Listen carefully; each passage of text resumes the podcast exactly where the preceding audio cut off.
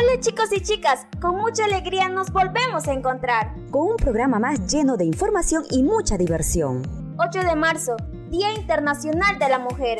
¿Por qué se conmemora esta fecha? ¿Desde cuándo se conmemora? ¿Cuál es el verdadero sentido que deberíamos darle? En este día de lucha hablaremos sobre nuestro derecho a decidir y la marea verde. Los pañuelos se han convertido en un símbolo de resistencia. Pero ¿a qué nos referimos cuando decimos el derecho a decidir? ¿Realmente las mujeres tenemos autonomía para decidir? Ya saben chicos y chicas, este programa viene recargado y estará muy interesante. Y todo esto podrás escucharlo aquí, en tu programa, Sembrando Voces, Cosechando Derechos. Escúchanos por Radio Itacat, programa producido por adolescentes y jóvenes de Pucallpa, Cusco y Lima, con el apoyo de Farmamundi, Agencia Catalana de Cooperación para el Desarrollo, Generalitat de Cataluña y Flora Tristán. Bien, damos inicio a un programa más de Sembrando Voces, Cosechando Derechos a través de la radio de la Agencia de Comunicación Intercultural Itacat, en colaboración con el Centro de la Mujer Peruana, Flora Tristán y Farmamundi. Este programa lo hacemos en torno al 8 de marzo, en el marco del Día Internacional de la Mujer. Y para ello tenemos con nosotros a Estefanía, ella es activista por los derechos sexuales y reproductivos y forma parte de MICA, eh, que es una, una entidad de, sororidad internacionalista. También tenemos con nosotros a Paula Barrantes de la Asociación Derechos Sexuales y Reproductivos. Ella es responsable eh, del, del, área de cejas, el Centro eh, Joven de Atención a las Sexualidades. Y por Lima tenemos, desde Lima, tenemos a eh, Noelia Delgado, de la entidad Activemos por la Igualdad. Y desde Cusco nos, nos acompaña em, Rosemary Roca. Ella es la encargada del programa de salud y ciudadanía de Flora Tristán. Eh, buenos días en Cusco, buenas tardes en Barcelona. Hola. Mayra, queridas, ¿cómo están? Gracias. Desde Cusco les saluda Rosemary Roca. El objetivo, bueno, de este programa es eh, hablar eh, sobre el derecho a decidir, ¿no? Que es, que es un tema que lo tratamos el año pasado también en, en algunos países de Centroamérica. Eh, y para esto eh, me gustaría pues que, que, por un lado habláramos eh, de, de, cuál es la situación del derecho a decidir en cada uno de los dos países, ¿no? Estamos hablando Perú, España, y también em, reflexionar sobre qué significa la penalización del aborto y para esto pues me gustaría pues escucharlas a, a cada una. Empezamos por Rosemary. La situación del aborto en nuestro país es una, situación de clandestinidad. Eh, se penaliza a las mujeres que quieren decidir sobre sus cuerpos. Únicamente tenemos acceso a un aborto a partir eh, de un documento llamado el Protocolo del Aborto Terapéutico, que accede que las mujeres puedan realizarse el procedimiento cuando su vida corre riesgo únicamente. Este protocolo se ha eh, intentado modificar a raíz, por ejemplo, de los numerosos casos de niñas que son víctimas de violencia sexual y que terminan eh, embarazadas producto de esa violación. Se ha intentado adecuar este protocolo para la atención de esta situación dramática. Sin embargo, sectores conservadores en el Congreso o Parlamento de nuestro país y en la sociedad en general, ¿no? como una asociación que se fundó eh, de padres y madres denominada Con mis hijos no te metas, sistemáticamente han hecho que este debate, no solamente por incluir este caso, los casos de violación sexual para que este protocolo de aborto terapéutico atienda, eh, no se ha dado, sino que además han ido eh, digamos, criminalizando, estigmatizando a las mujeres que eh, libremente quieren decidir sobre su cuerpo. Tal es así que tenemos en el Perú el proyecto de ley 904, presentado por una parlamentaria eh, digamos, aliada de los movimientos de mujeres y feministas a nivel nacional. Y tal es la situación y la hegemonía de estos sectores conservadores que ni siquiera se ha dado el debate eh, como debería darse en el Congreso de nuestro país. En años anteriores, eh, cuando había, digamos, un parlamento por lo menos cercano a esta problemática, sí se había dado este debate. Sin embargo, hoy la hegemonía de estos sectores conservadores en el Congreso, religiosos, de ultraderecha, eh, hace que eh, el debate esté vetado. Entonces, y además, como deben saber ustedes, estamos en una situación política, social muy complicada en el Perú y como siempre, si ya en tiempos normales, lo pongo entre comillas, la agenda de las mujeres no se toca, bueno, en tiempo de crisis política, nuestra agenda es irrelevante. Entonces, ahora el tema del aborto, eh, digamos que siempre han sido temas muy espinosos, ni siquiera está siendo el centro del debate en el marco de fechas importantes como el 8 de marzo, ¿no? Gracias, Rosemary, por, por, esta, por esta introducción. Em, no nos vayamos de, del país, de Perú. Noelia, ¿tienes algo más que agregar en, cuanto a dicho, lo, sobre lo que ha dicho Rosemary? Sí, como mencionaba Rosemary, pues en nuestro país el aborto aún es un tema que está muy criminalizado, ¿no? Se nos ha formado a ver al aborto como si fuera un delito y no un derecho, ¿no? El tema de decidir. Eh, el aborto terapéutico en nuestro país es legal, pero eh, tiene muchas limitantes, el protocolo tiene muchas limitantes en realidad. El aborto terapéutico solamente se da en casos donde la vida de la mujer se encuentra en riesgo debido al embarazo, ¿no? Y es una junta de médicos quienes deciden si se le puede dar a esta persona el aborto terapéutico, ¿no? Y aún vemos que también los establecimientos de salud tienen mucha resistencia en estos temas, ¿no? ellos eh, también tienen esta objeción de conciencia a la hora de decidir sobre eh, los cuerpos de las mujeres, ¿no? Eh, hay casos en el Perú, como por ejemplo el de Diana Alemán, una migrante venezolana de 27 años que se encontraba en una situación irregular, que fue a un centro de salud porque tuvo un aborto incompleto. la amenazaron, los mismos profesionales de salud actuaron como si fueran policías, como si fueran fiscales, la amenazaron, le dijeron, si no confiesas eh, eh, este delito, vamos a traer a la policía, esto que el otro. Al final, eh, la joven, asustada, escapó y la encontraron fallecida, por decirlo así, en el sótano de este hospital, ¿no? Era una migrante venezolana en una situación de irregularidad y vemos como aquellas mujeres que se encuentran en una situación de vulnerabilidad, para ellas es como que más complicado este tipo de, temas, ¿no? Es, es, más traumático el tema de de acercarse a un establecimiento de salud por un aborto incompleto, incompleto que puede ser provocado o puede ser espontáneo. Hay casos donde son abortos espontáneos y las mismas mujeres tienen miedo de acudir a centros de salud porque saben que las pueden denunciar.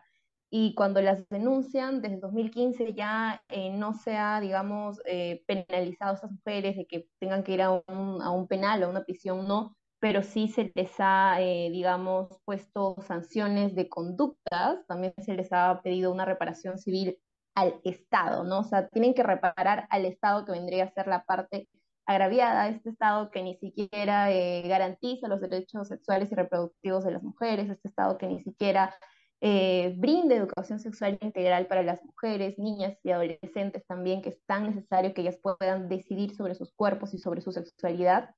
Vemos también, como lo mencionaba Rosemary, que en nuestro país hay una persecución por los grupos ultraconservadores, ¿no? Lo tenemos en el Congreso, tenemos un representante de estos grupos ultraconservadores que ha hecho mucha persecución a activistas o a mujeres que acompañan estos procedimientos, como Alejandro Muñante, eh, que ha perseguido a, activistas, que las ha denunciado sin fundamento alguno. También tenemos a otras dos congresistas como Rosángela Barbarán y Aguayo de Renovación eh, Popular, que también eh, lo que buscan es velar por el derecho del eh, concebido, del embarazo, ¿no? Eh, y en nuestro país hay una gran, lastimosamente hay muchas niñas y adolescentes que terminan embarazadas por violencia sexual, ¿no? Porque simplemente no tuvieron esta herramienta de información en educación sexual para que ellas puedan tomar decisiones saludables referente a su cuerpo. Entonces vemos que hay muchas trabas y muchos obstáculos para que estos proyectos ¿no? de la despenalización del aborto en casos de violencia sexual puedan darse en nuestro país y se sigue vulnerando los derechos de las mujeres, sigue habiendo una violencia institucional, una violencia obstétrica en este tipo de casos. Gracias, Noelia. Eh, y ahora pasamos a Paula, eh, un poco también para que, igual que Rosemary nos explicó y nos, nos puso un poco en contexto sobre la lucha histórica por el derecho a decidir, por el aborto en este caso en, en España, cómo eh, y cuándo surge esta, esta lucha ¿Y en qué momento estamos exactamente? Eh, bueno, la lucha por el, por el derecho a decidir surge sobre todo en, los años 70, después, bueno, durante la transición, eh, que hay todo un movimiento como, o una apertura a nivel, a nivel social y también de los movimientos feministas y en favor del derecho a decidir y en favor del aborto. Y se despenaliza por primera vez en el 85 con una ley de, supuestos que, permite el aborto solamente en determinados casos como pues eso, violaciones o casos de situaciones de malformación fetal o, situaciones de salud graves hasta el 2010, donde se aprueba la, ley que teníamos hasta, hasta, hace muy poquito, que, pasa de, como de una lógica de supuestos a una lógica de, em, tiempos. ¿vale? Entonces, regula y legaliza el, derecho a abortar eh, por libre decisión de la, mujer hasta la semana 14 de gestación y luego hasta la semana 22 justificando una causa médica tanto para el feto como para la, para la mujer, lo que incluye eh, problemas de salud a nivel em, psicológico emocional. Mm. Eh, esta ha sido la, mm, a partir de la semana 22 ya solamente puede ser en casos de graves malformaciones fetales o casos muy específicos y se tiene que pasar por un comité clínico que lo, que lo apruebe.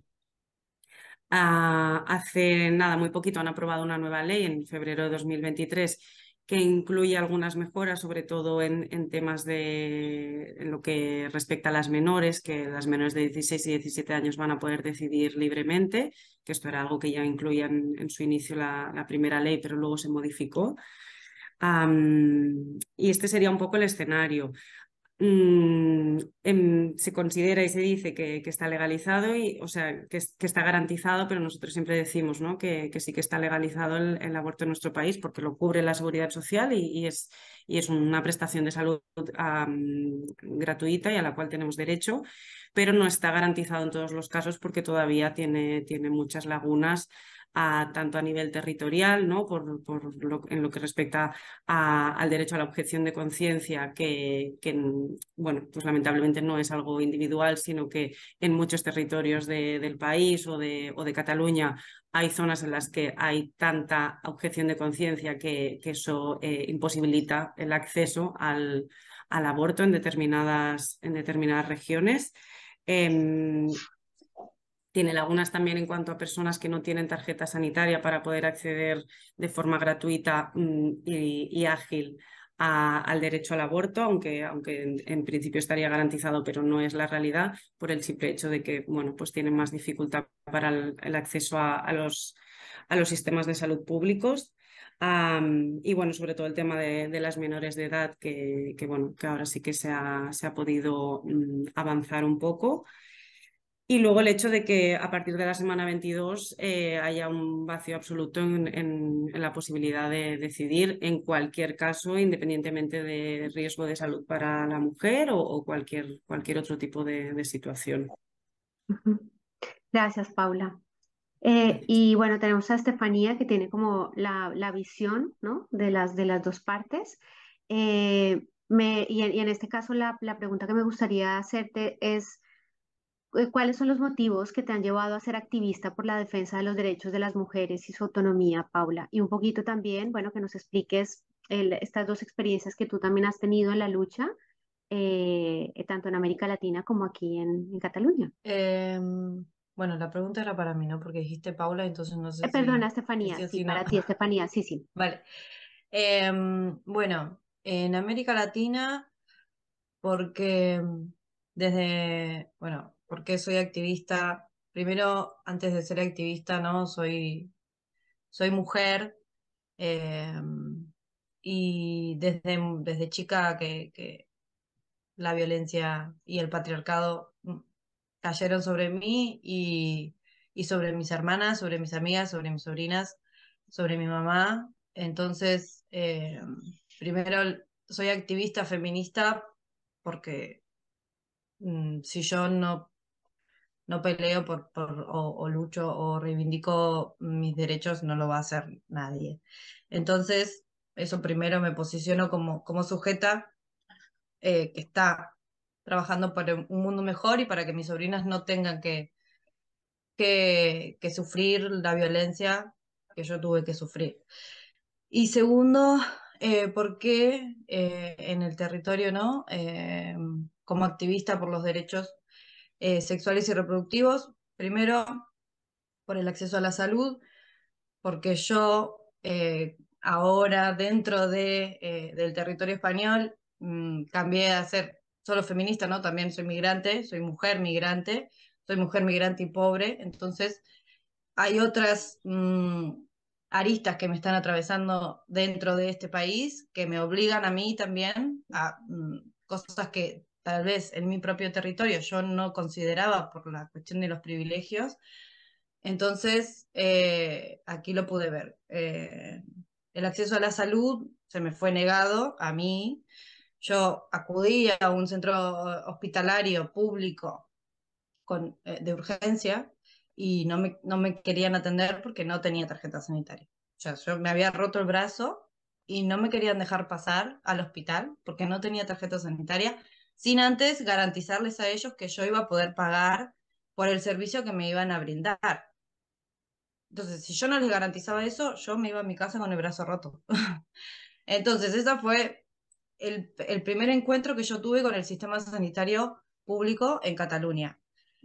Y a partir de ahí, bueno, empezar a tirar del hilo, ¿no? Me metí en el movimiento eh, eh, migrante feminista y nos empezamos a encontrar con que no solo no podíamos acceder a la salud, sino que también eso iba directo al, derecho a decidir y al acceso al aborto, no solo al aborto, sino también a un control, ¿no? Porque si la compañera quiere eh, llevar adelante ese embarazo, tampoco puede hacerse un control de ese embarazo porque no tiene tarjeta sanitaria, porque no tiene papeles. Entonces, era todo, empezamos a ver, ¿no? Toda la, violencia que, que, se ejercía y, y, y cómo el derecho a la salud, a la salud básica, tampoco estaba garantizado. Y bueno, desde ahí eh, nos posicionamos, primero eh, creamos una mesa, bueno, articulamos mucho con, con las redes eh, en Cataluña que también estaban preocupadas, ¿no? O, les importaba el tema. Y, y, bueno, con el CEJAS, con, con la, Asociación de Derechos Sexuales y Reproductivos, trabajamos mucho. Em, conformamos una mesa por el acceso a la salud y el aborto. los reclamos principales eran que porque supuestamente una persona sin tarjeta sanitaria puede atenderse en el sistema sanitario público por urgencia, gratuitamente. Entonces, una de las exigencias era que el aborto lo pongan en eh, como urgencia, digamos, que era una urgencia que tenía que ser atendido sí o sí. Em, entonces, bueno, una de esas eran las exigencias que teníamos desde, desde el movimiento migrante, digamos, que fuese considerado una urgencia sanitaria, que no solo hay que ir medio muerto al hospital, sino que si yo necesito hacerme un aborto, mm, me metan directamente para, para poder empezar a tramitarlo, digamos. Estefanía, perdona, eh, Estefanía, perdona, un poco para poner en contexto, tú estás hablando del 2007, ¿no? Cuando sale esta ley que posibilita tener a las personas eh, en situación administrativa irregular em, imposibilita tener la tarjeta sanitaria, ¿no? Porque en teoría a día de hoy las personas, aunque no, no estén regularizadas, pueden acceder a la, a la tarjeta sanitaria. Esto... El problema es que para acceder a la tarjeta sanitaria, mm. sí, perdón, para acceder a la tarjeta sanitaria necesitas el padrón, tenés que estar empadronado. De acuerdo. Y entonces también una de las exigencias era quitar la necesidad del padrón, porque mm, muchas y muchos compañeros y compañeras migrantes subalquilamos habitaciones y no nos quieren empadronar en donde estamos eh, alquilando.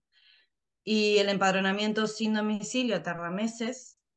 Entonces, ¿cómo hago yo para que mi compañera que viene ahora con dos semanas o tres de embarazo o más tiene que hacerse el aborto mm, en un mes máximo? ¿Cómo hago yo para empadronarla sin domicilio si me tarda seis meses? el padrón. O sea, bueno, era todo, evidentemente está todo planificado para que nadie pueda acceder. O sea, no es casualidad que sea, que sea así, que sea una exigencia estar empadronado. Está todo preparado para que, bueno, todas las trabas posibles burocráticas que existen te las ponen, no les importa nada. Es como con las compañeras de, de Perú con esto del aborto. Eh, no, me acuerdo ahora cómo se llamaba, pero... Terapéutico. Eh, el aborto terapéutico, las trabas están. O sea, sí, el título dice una cosa, pero ahora para acceder a eso ya es una odisea. Entonces, bueno, era un poco ir haciendo esas exigencias y con lo de la pandemia fue ahí cuando todo el mundo podía hacerse una tarjeta sanitaria online. Chao, le hicimos tarjeta sanitaria a todo el mundo. Hacete la tarjeta sanitaria sin empadronamiento que no te pide nada. Porque ahí nos dimos cuenta también que sí se podía. Que sí se podía hacer, hacerlo, que sí podía hacerlo. El sistema sanitario catalán podía eh, hacer tarjeta sanitaria sin empadronamiento. Entonces era una cuestión de que ellos no querían darnos el derecho a acceder a la salud. No es que no podían, como decían, no querían, porque durante la pandemia sí que lo pudieron hacer. En un mes te hicieron una página web, tuki tuki, hacete la tarjeta sanitaria. Entonces, bueno, sí, es un poco eso. Tengo, es, soy activista porque me atraviesan las violencias y porque estoy trabajando por, porque el mundo sea mejor, mm. básicamente.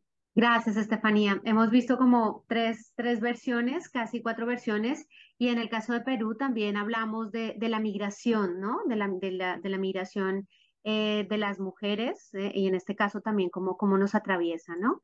Eh, y Estefanía obviamente lo dejó, lo dejó claro. esta pregunta es para, para Rosemary y para Paula.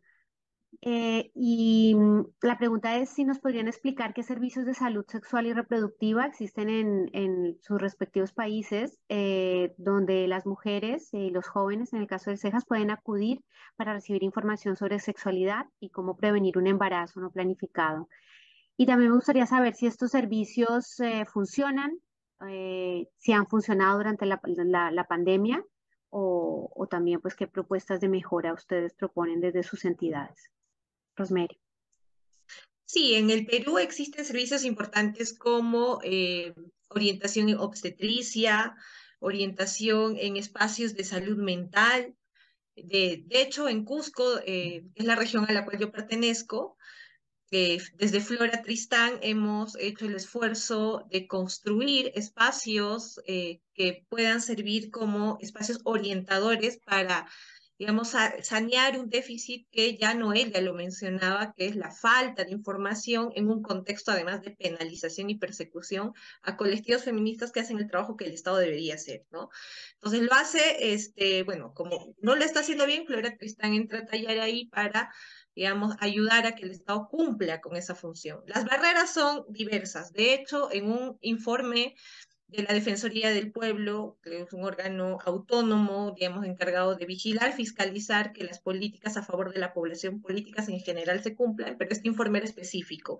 Este informe había hecho una vigilancia a eh, cuánto eh, de los este, establecimientos de salud a nivel nacional, pero sobre todo en zonas rurales, conocían sobre, por ejemplo, este protocolo de aborto terapéutico. ¿No? Ya no nos mencionaba que una de las barreras principales para que las mujeres, que muy bien podrían acceder a este mínimo derecho, puedan realizarse el procedimiento, no lo hacen. Y el informe de la Defensoría nos indicaba que es que solo el 29% de todos los establecimientos de salud conocían el, protocolo de aborto terapéutico. En zonas rurales, campesinas e indígenas, como es el caso de Cusco, por ejemplo, la situación es más cruda todavía. Estoy segura que el informe de la Defensoría no, no abarcó estos sectores rurales, pero las que estamos en campo conocemos que no solamente hay un gran déficit de información, falta de información que se refleja en no darle la atención oportuna a las mujeres que necesitan acceder a este aborto terapéutico, sino además hay un tema de objeción de conciencia, ¿no? Son,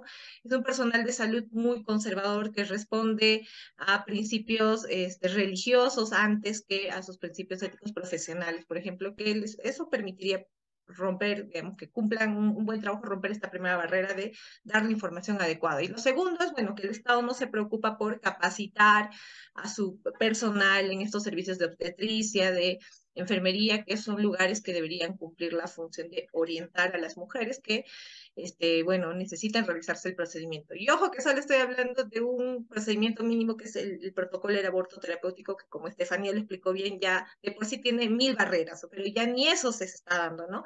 Ahora, en adolescentes, lo que el Perú tiene es una guía técnica que obliga a que todos los establecimientos tengan espacios diferenciados para él y la adolescente, que son espacios amigables, ¿no? Digamos, hay mucho estigma también dentro de las adolescencias para acudir a un establecimiento de salud.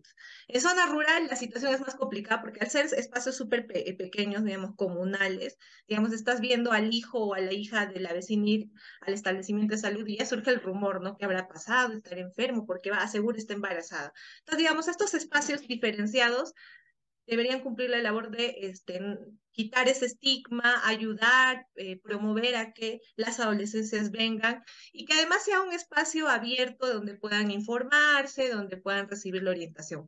¿Qué ha pasado en Perú? Primero que antes de la pandemia ya era deficiente que existieran estos espacios y donde había los espacios son en lugares pues que no cumple con lo que la norma técnica exige, ¿no? Que es que sean alejados que sean amigables, ¿no? Que no sea este típico, esta típica sala clínica, ¿no? Que asusta a, cualquiera, más aún a las adolescencias. Entonces, ya de por sí eso no se cumplía, pero bueno, donde había se trataba de que eh, se, diera una atención adecuada y pertinente, ¿no? Y aparte que en zona rural, además hay otro tema, no tiene el enfoque intercultural. No es lo mismo un adolescente o una adolescente de zona urbana que de zona rural. Por ejemplo, son quechua hablantes, que es una de las lenguas maternas acá en las zonas del sur del Perú, y el, la persona encargada de atender no hablaba el quechua, por ejemplo. Son cosas con las que, bueno, cotidianamente, ya, pero así, incluso saltando esa red decíamos, bueno, que exista por lo menos. ¿Qué pasó este, en pandemia? Que como había un colapso del sistema sanitario, esos espacios mínimos, deficientes, bueno, pero existentes, dejaron de funcionar y fueron ocupados por, este, para la atención de otros servicios. La adolescencia pasó al último lugar y ahora que ya hemos pasado, digamos, las etapas más duras, sin embargo, hay todavía pequeñas olas de, coronavirus. Eh, que del cual eh, siempre se está reportando a nivel salud, pero bueno, ya después de haber pasado la peor parte, no se ha vuelto, no se ha hecho el esfuerzo de volver a atender o mejorar esos servicios, ¿no? Nuevamente, desde Flora Tristán, por ejemplo, lo que hemos hecho es implementar estos servicios, tratar de cumplir con lo que la norma dice, que sean amigables, pertinentes, interculturales, pero si el Estado no hace suya esta política, en el tiempo esto no es sostenible, ¿no? Y es, una, es un problema real, ¿no? Pero ya de por sí las mujeres adultas, la atención es deficiente, en las adolescencias es peor. Nosotras creemos que es por un tema de cómo concebimos los derechos o al sujeto a la sujeta adolescente, ¿no? O sea, es una mirada muy adultocentrista que tiene el sistema de salud en nuestro país, ¿no? Que prioriza la atención a mujeres que eh, según su lógica están haciendo uso de sus, eh, o, están en pleno ejercicio de su salud sexual y reproductiva, ¿no? Y no entendemos que las adolescencias ya están en un proceso de eh, hacer uso también de este derecho, ¿no? Y que deberían hacerlo de, de forma segura, con información adecuada, ¿no? Y eso complementaría mucho a una, una tarea importante que, que no se da, que es la ausencia de información en los colegios. No hay, no existe. También los colegios deberían cumplir eh, con, con, informar, con brindar atención. De hecho, hay otra norma que indica que los espacios diferenciados amigables, así como hay en el centro de salud, debería haber en los colegios, pero eso tampoco se está dando, ¿no? Entonces, creo que ahí hay una tarea importante eh, por la cual seguir luchando y exigiendo mejores condiciones de vida, no solo para las mujeres adultas, sino nuevamente las adolescencias, son importantes. Gracias, Rosemary. En ese, en ese sentido de adolescencias, aquí en Cataluña sí tenemos, creo, una buena práctica con cejas. Explícanos, Paula, cómo, cómo funciona este centro. Bueno, a, nivel, a nivel estatal, eh, cada comunidad autónoma tiene sus competencias y decide cómo lo, cómo lo desarrolla, pero bueno, sí que hay redes de, de servicios de salud mm, vinculados a la atención primaria, en, bueno, enfocados en la atención a la salud sexual y reproductiva. En Cataluña son los ASIR, que es eso, un centro de atención primaria de atención a la salud sexual y reproductiva, y en principio tienen, cada ASIR tiene una tarde a la semana la tarda jova, que se llama, ¿vale? Que es atención enfocada a eso, pues a personas jóvenes menores de 25 años a la idea es que sea con, un enfoque pues mucho más adaptado a, cómo, se mueven y a, cómo funcionan eh, los y las adolescentes. Pero bueno, la realidad es que, como decía Rosemary, ¿no? forma parte de un, espacio físico ya de por sí eh, sanitario, puramente sanitario, y, el, enfoque es todavía muy médico, muy preventivo, muy enfocado en los riesgos claro, desde aquí el CEJAS el enfoque que tenemos es completamente mm, diferente. Em, trabajamos desde una mirada positiva de la sexualidad y, entendiendo la sexualidad como, como algo eh, mucho más em, holístico, ¿no? que, contempla muchas más partes de, de, la persona y no solo los, los riesgos o la salud física. Y, y eso, somos un centro que está abierto todos los días, accesible a cualquier persona menor de 25 años, mm, tenga o no tenga, o sea, no es necesario que aporte ninguna documentación, con lo cual es independiente si, si tiene tarjeta sanitaria o no.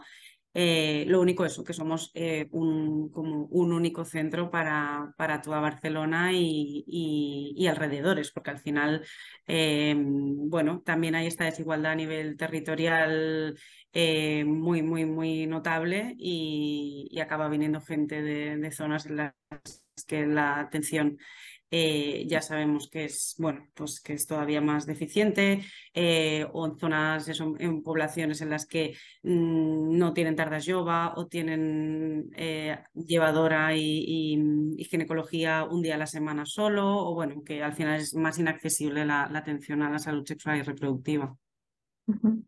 Gracias, Paula. Y esta pregunta es para Noelia y para Estefanía y habla sobre la criminalización, tanto la criminalización que viven eh, las mujeres que deciden interrumpir un embarazo, como la criminalización que viven las defensoras, ¿no? que defienden el derecho a decidir y la autonomía reproductiva. Me gustaría saber, pues, qué, qué piensan sobre esto y cómo es la lucha desde, desde, desde las diferentes entidades donde ustedes participan. Noelia. La criminalización a las defensoras de los derechos para decidir, aquí en Perú es una persecución total. Eh, como lo mencioné, ¿no?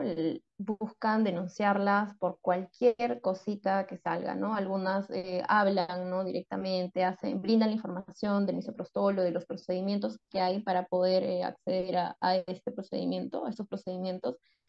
Y por cosas tan mínimas hay varios congresistas, ¿no? De ultraconservadores que las denuncian. Es como que una persecución a estas mujeres para no permitirles eh, cumplir con su labor que tienen, ¿no? De defender estos derechos de las mujeres, ¿no? Como que buscan deslegitimar las labores que ellas tienen. Asimismo, también eh, vemos que nuestra sociedad, que es muy machista en el Perú, eh, se criminaliza mucho a las mujeres que deciden realizarse un aborto se llega a tal punto que se les arroja a la, clandestinidad, a la clandestinidad donde ellas realizan estos procedimientos que son en lugares inseguros, donde ponen en riesgo sus vidas porque pueden realizarse en lugares con implementos que estén contaminados o de repente lo hacen, eh, no lo hacen profesionales que son de salud, o lo hacen, pero no tienen la experiencia de vida y no es en un lugar donde se debe hacer. Y muchas mujeres terminan con algunas infecciones, algunas pierden la vida, ¿no? Entonces, cuando quieren acudir a estos centros de salud, los centros de salud por su objeción de conciencia o porque son eh, aún eh, profesionales de salud que no, no manejan enfoques de género o enfoques de interculturalidad, las terminan denunciando, ¿no? Aquí en Perú es es muy difícil cuando hay mujeres que se realizan abortos o, y es un aborto incompleto, acudir a un centro de salud, eh, ellas tienen mucho miedo, sienten mucha culpa porque eh, las interrogan eh, de manera muy em, traumáticas, hasta en algunas oportunidades le hacen ver como que los fetos, ¿no? Y las interrogan, las amenazan las culpabilizan a tal punto que ellas tienen miedo y ellas no hablan de estos temas, les da mucho miedo hablar de estos temas porque saben que esto puede traer una denuncia, puede traer un, pago ¿no? de reparación civil al Estado. Entonces sí, aquí en el Perú hay mucha persecución a las defensoras, también a las mujeres que realizan este tipo de procedimientos. Gracias, Noelia. Estefanía. Sobre la criminalización de las defensoras, yo entiendo que porque estamos yendo en el camino correcto, compañeras. O sea, nos tienen miedo. Entonces, eh, la persecución política, la violencia sistemática, la violencia política que sufrimos, no solo las defensoras por los derechos sexuales y reproductivos, sino las defensoras del agua, las defensoras de la tierra, las defensoras de los territorios, eh, de los derechos humanos en general, eh, es eh, porque estamos yendo a, a tirar las bases donde está sentado el sistema patriarcal en el que vivimos todas. Entonces, la persecución que hay es porque tienen miedo, ¿no? Evidentemente. Eh, saben que somos más, saben que cada vez somos más y, hacen uso de su poder porque nosotras tenemos el poder tal vez de la calle, ¿no? o nuestro, pero ellos tienen el poder real, que es el poder del dinero y el poder político. Ellos lo tienen agarrado, ¿no? Son dueños de eso. Eh, y en conjunto con quienes hicieron que eso suceda, como es la Iglesia Católica, como es la Iglesia Evangélica también en América Latina, eh, se dedican a criminalizar y a juzgar, ¿no? Eh, históricamente y ahora más a las mujeres que deciden, las mujeres y las personas con capacidad de gestar que deciden interrumpir su embarazo o mm, lo que sea, eh, para, porque vamos por ellos. Entonces, entiendo que, que, estoy yendo en el camino correcto cuando más resistencia eh, recibo del otro lado.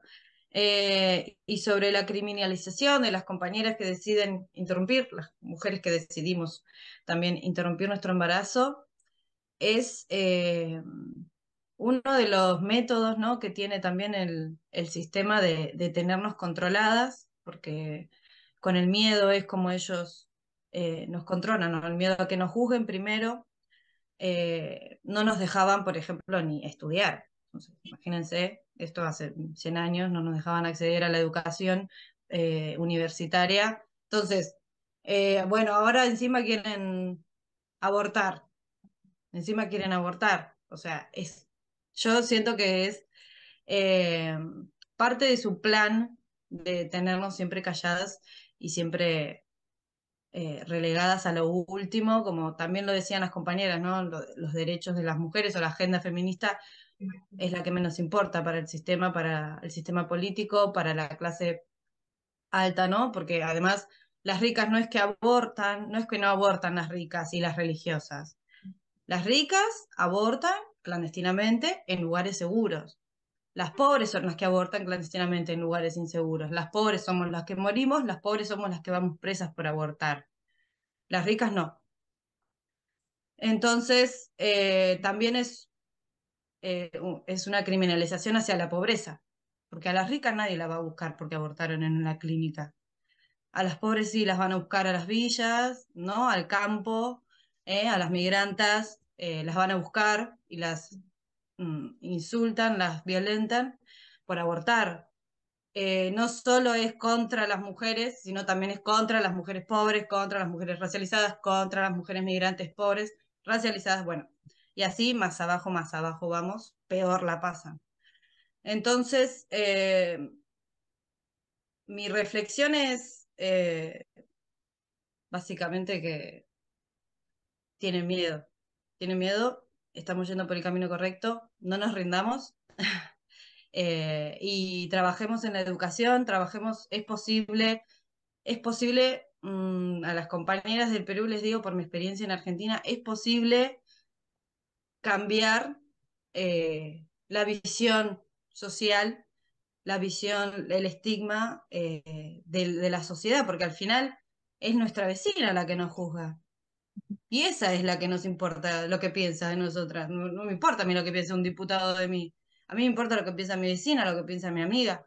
Entonces, es posible hacerlo. Hay que trabajar mucho, es muy difícil. Hay que tener mucha paciencia para las compañeras también, que no están alineadas ¿no? con nosotras, que les cuesta, con nuestras mamás, con nuestras tías, con nuestras primas. Eh, pero pensar también en nuestra historia familiar. A mí me sirvió mucho hablar con mi prima, que ella, la madre la obligó a parir, básicamente, y con una amiga que la madre la obligó a abortar. Entonces, imagínense las dos cosas, ¿no? Eh, trabajarlo con amor siempre, eh, mucha fuerza, pero es posible. Aquí en Europa también está el estigma, no se, no se crean que no, pero es posible, compañeras, mucha paciencia y, fuerza. Gracias, Estefanía. Y ya para ir cerrando un poco, eh, esta pregunta va para Paula y para Rosemary.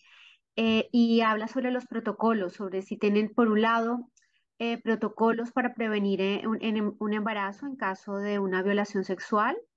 tengo entendido que en Perú existe un kit y en Cataluña también podríamos hablar de los protocolos de seguridad contra las violencias sexuales, ¿no? Que últimamente se habla mucho de ellos, estos protocolos que sobre todo se ponen en práctica en entornos de ocio. Así que, Paula. Bueno, en, Cataluña hay, protocolo de atención a, las agresiones sexuales a nivel hospitalario. Em, bueno, consiste en, en, las primeras horas después de la agresión sexual se, activa ese protocolo eh, y se administra profilaxis posexposición para prevención de, algunas ITS y VIH y la, la o anticonceptiva de urgencia, que es para intentar prevenir un embarazo. A nivel de, protocolos, sí que se está em, activando cada vez más todo lo que es ah, prevención de las violencias machistas en espacios de, ocio, ah, aunque todavía queda, queda mucho, pero, pero, bueno, sí que está cada vez más, yo creo, integrado en, las políticas tanto públicas como incluso a nivel privado en, algunas em, locales, discotecas. Gracias, Paula. Gracias a todas. Rosemary. Sí, en Perú, eh, digamos, para un poco repetir la, lo que ya se ha ido mencionando a partir de Noelia también, es que hay un protocolo para acceder al aborto terapéutico. Esto se da siempre y cuando se corre el riesgo eh, de, la vida de la madre, ¿no? Producto de esta gestación por malformaciones congénitas, congénitas en fin, ¿no? Ese protocolo es a partir de una ley dada en 1924, sin embargo, tal era el desinterés del Estado que el 2014 recién hace protocolo de esa, esa ley eh, aprobada en 1924, ¿no? Eh, tiene deficiencias, ya lo hemos mencionado, la principal, diría yo, es eh, la falta de conocimiento del personal de salud para dar información sobre el protocolo, pero esto no, no está solo, va acompañado de, esta, de este prejuicio que tiene el personal de salud, o sea, no informa únicamente porque no conoce, no informa porque no le interesa informar, ni le interesa formarse en eso o, capacitarse en eso, porque para ellos y ellas el tema del aborto, eh, digamos, eh, está penalizado, pero socialmente incluso, ¿no? hay un tema, como digo, de objeción de conciencia. Y por otro lado, lo que sí hay en Perú es una alta tasa de niñas menores de 14 años que están quedando embarazadas producto de una violación sexual. De hecho, el 2022 cerramos el año con 1.113 niñas y es una data oficial, y ahí sí pongo en, contexto. A veces la, data oficial nuevamente no tiene acceso a zonas rurales, indígenas, campesinas de nuestro país por la propia deficiencia del Estado, ¿no? Pero sin embargo, la data nos dice que hay 1.113 niñas hasta septiembre del año pasado que habían quedado embarazadas producto de una violación sexual dramático, porque estamos hablando de una menor de edad que tuvo que pasar por esta experiencia terrorífica que es ser agredida sexualmente, y la estadística nos dice que este agresor usualmente es el padre, el hermano, el tío, o sea, está en el entorno cercano. Y no solo eso, luego tiene que sufrir este acto tortuoso de llevar un embarazo eh, producto de esta violación sexual. De hecho, llamó la atención, hay, hubo una noticia la anterior semana de una niña de 10 años que llegó al hospital para dar a luz. 10 años hizo el personal médico? ¿Cuestionar cómo el embarazo? No, más bien tratar de salvar a, digamos, al, al, feto y, y la vida de, de, esta niña, ¿no? Entonces, eh, se ha hablado muy poco del tema nuevamente por este contexto, eh, digamos, político, social en, en el que vivimos. Llamó mucho la atención, pero no se ha hablado, digamos, a nivel de eh, de, digamos, de los que deberían discutir estas políticas públicas, como es el legislativo, el, ejecutivo, porque su prioridad ahorita es otra, ¿no? Es reprimir al pueblo que se está movilizando. En fin, entonces, eh, para este tipo de casos se cuenta con un kit de emergencia, que es como una serie de pastillas que entre otras cosas, evitan que esta niña, producto de una violación sexual, quede embarazada, ¿no? Entonces, si la data te dice que más de mil niñas el 2022 han quedado embarazadas, es que este kit de emergencia no está siendo entregado en los centros de salud, que son los servicios primarios que deberían entregar estos, estos kits de emergencia. Y hay estadísticas que dicen que sí, ciertamente no lo, no lo entregan. Nosotros que estamos aquí en zonas rurales, campesinas, sabemos de esta deficiencia. Pero hay algo aún más grave, que este actual eh, Parlamento conservador, eh, como nos comentaba un poco Noelia, Hace poco este, eh, ha hecho que el Tribunal Constitucional, que es también un órgano autónomo en nuestro país, ponga en cuestión la entrega de este kit de emergencia, específicamente de la AOE, el anticonceptivo oral de emergencia. La semana pasada terminamos la semana eh, con esta noticia terrible, que probablemente el Tribunal Constitucional, también conservador, también machista, también patriarcal, iba a votar a favor en mayoría para eliminar la entrega de, este, de esta pastilla. Entonces, haciendo que eh, ya eh, los establecimientos de salud simplemente no quieren entregar, sino prohibiendo que ellos entreguen. ¿no? O sea, ¿qué va a pasar con esas niñas que seguramente eh, van al centro de salud a denunciar este hecho y no reciban algo tan fundamental como es esta pastilla del día siguiente, más conocida como pastilla del día siguiente, para evitar este embarazo. Lo que va a pasar es que ya no existan más mil niñas, sino quizás se triplique, duplique esta cifra, nuevamente eh, volviendo... Eh, criminalizando a esta niña, pero además haciendo que su vida sea tortuosa. Llevar un embarazo producto de una violación es algo que eh, debería ser eh, cuestionado, eh, debatido, solucionado por, por las instancias correspondientes. Entonces, yo siento que ahorita en nuestro país sí estamos en una situación peligrosa, muy peligrosa en torno al retroceso de los derechos fundamentales, eh, hay una encuesta, sin embargo, que frente a esta penalización que se da en las, en las altas esferas políticas, del Ejecutivo Legislativo nuevamente, pero esta encuesta eh, realizada en el 2019 nos decía que hay un, una gran, más del 50% de la población peruana, por ejemplo, estaba a favor de la despenalización del aborto en casos de violación sexual. O sea, tenemos esta contradicción. De pronto una ciudadanía que está a favor de la despenalización, pero cuyos representantes, digamos, están en contra eh, de, de estos sectores. Esto igual anda, anda variando un poco porque también desde un sector ciudadano conservador, machista, religioso, este, también se están armando campañas para hacer que estas discusiones en torno al kit de emergencia, a la AOE, eh, digamos, se, siga eh, restringiendo y penalizando, ¿no?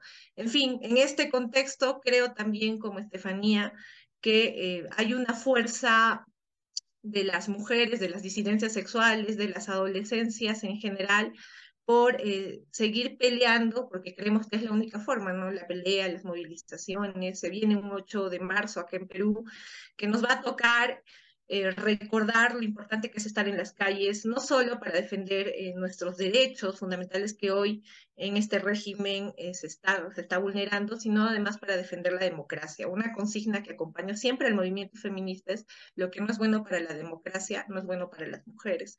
Y en este contexto eso se vuelve más real todavía porque estamos viendo en medio de salir a defender esta democracia, también hay que agarrar mucha fuerza para defender esos derechos que se nos quieren arrebatar. Lo poco que tenemos se nos quiere arrebatar y es algo que no podemos permitirlo y, y en ese esfuerzo vamos caminando segura también que algún día espero muy pronto compartamos aquellos derechos que Estefanía nos iba comentando. Vemos con mucha alegría cómo Argentina, Colombia, países hermanos han ido avanzando en la despenalización y estamos seguras que ese será nuestro futuro aquí en Perú, siempre y cuando las mujeres, las disidencias estemos organizadas. Gracias, Rosemary. Y, bueno, como, como eh, has, acabado un poco tu intervención eh, animando ¿no? a, a la reivindicación, eh, yo también les animo, las animo a acabar esta entrevista eh, con una pequeña reflexión de lo que hemos podido aquí intercambiar entre, entre todas y que una vez o mientras hagamos nuestra reflexión, hagan su reflexión, perdón, eh, pues hagan el, el, el, típico pañuelazo, ¿no? como símbolo del derecho a decidir. Así que, pues, Noelia, comienza. Comienza con tu, con lo que quieras decirnos. Sí, creo que esta lucha por eh, la interrupción voluntaria del embarazo es una lucha que va a tener un camino largo, van a haber muchas trabas en este camino, pero creo que la forma para poder hacerlo, para poder, mejor dicho, lograr esto, es que nosotras como mujeres sigamos unidas, sigamos eh, acompañándonos, dándonos el soporte y la contención entre nosotras. Eh, creo que el conocer la historia de cada una, lastimosamente, creo que la mayoría de mujeres hemos pasado por una situación de violencia eh, en nuestras familias o en cualquier ámbito, pero creo que ese soporte que nos damos entre nosotras es la fuerza que tenemos para seguir luchando por nuestros derechos, por lo que es justo, no solamente para nosotras como mujeres, sino también para las mujeres trans, para los hombres trans, personas no binarias, también para aquellas eh, madres que siguen exigiendo en las calles justicia para sus hijas. Creo que eso es lo importante, seguir juntas como mujeres, seguir luchando porque esto se va a lograr. Gracias, Noelia. Estefanía. Bueno, yo tengo aquí el pañuelo de la campaña eh, nacional por el derecho al aborto legal, seguro y gratuito de Argentina, eh, que fue un símbolo, la verdad, internacional desde que explotó. Y quiero recordarles, compañeras, que nosotras somos las verdaderas defensoras de la vida, nosotras somos las que realmente eh, luchamos por la vida, no solo la vida de las compañeras que eh, corren el riesgo de perderla eh, en un aborto clandestino inseguro, las compañeras que corren la vida, que, se juegan la vida mm, todos los días en su casa con sus maridos golpeadores. somos las verdaderas defensoras de la vida porque también queremos que las infancias crezcan en un mundo eh, libre de violencia. Somos las verdaderas defensoras de la vida, de la vida de las infancias, de la vida de las mujeres, de la vida de las niñas, de los niños, de las personas mayores también, de las personas trans, de las personas no binarias. Eso es el, el, recordatorio, porque si les importara la vida a la derecha, si realmente les importara la vida, también les importaría cuando los niños nacen y son pobres cuando las niñas de 10 años ¿no? son violadas y obligadas a parir. Pero esa vida de 10 años no le importa, porque si no, no hubiese llegado a esa instancia. Entonces, no les crean que ellos son los verdaderos defensores de la vida, porque no lo son.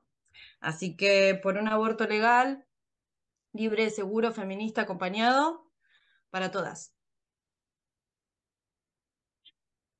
Rosemary, tu turno. Nada, agradecer el espacio que, que, dan para discutir este tema, pero además un intercambio interesante de experiencias que puede ayudar a que el movimiento feminista y diverso acá no baje la guardia. Son momentos difíciles y son en esos momentos difíciles donde lo peor de la sociedad eh, suele salir. Y cuando digo lo peor son esos políticos, esa derecha, eh, muy ligada eh, a defender el patriarcado, los conservadurismos en general, suelen salir a eh, restringirnos derechos y a quitarnos lo poco que tenemos, como lo he ido mencionando, ¿no? Sin embargo, eh, nuestra fuerza está en ver a adolescencias y liderazgos tan importantes como el de Noelia, que con su juventud, sin embargo, eh, nos enseña, nos demuestra tanta claridad. Ahí radica la esperanza, también radica mi esperanza en esas zonas rurales, los adolescentes quechohablantes, indígenas, que a pesar de las distancias y dificultades, eh, sé que están ahí en la lucha por construir un mundo más justo y feminista. Así que que vive el derecho a decidir. Gracias, Rosemary. Pues muchísimas gracias a todas eh, por vuestra participación. Ha sido realmente un programa muy bonito, la oportunidad, como ha dicho Rosemary, de, compartir ¿no? historias en diferentes lados que parecen tan lejanos, pero en realidad están, son muy cercanos, ¿no? Así que les deseo un, un feliz 8 de marzo, eh, feliz en el sentido de que tengan eh, también el privilegio de poder ir a las calles, ¿no? Y que ahora en Perú esto es un privilegio. Y, y pues nada, que sepan que aquí tienen un espacio más para hablar de este, este y otros temas. Así que muchísimas gracias a todas. Gracias. Muchísimas gracias. Gracias, Noelia. compañera, muchas gracias.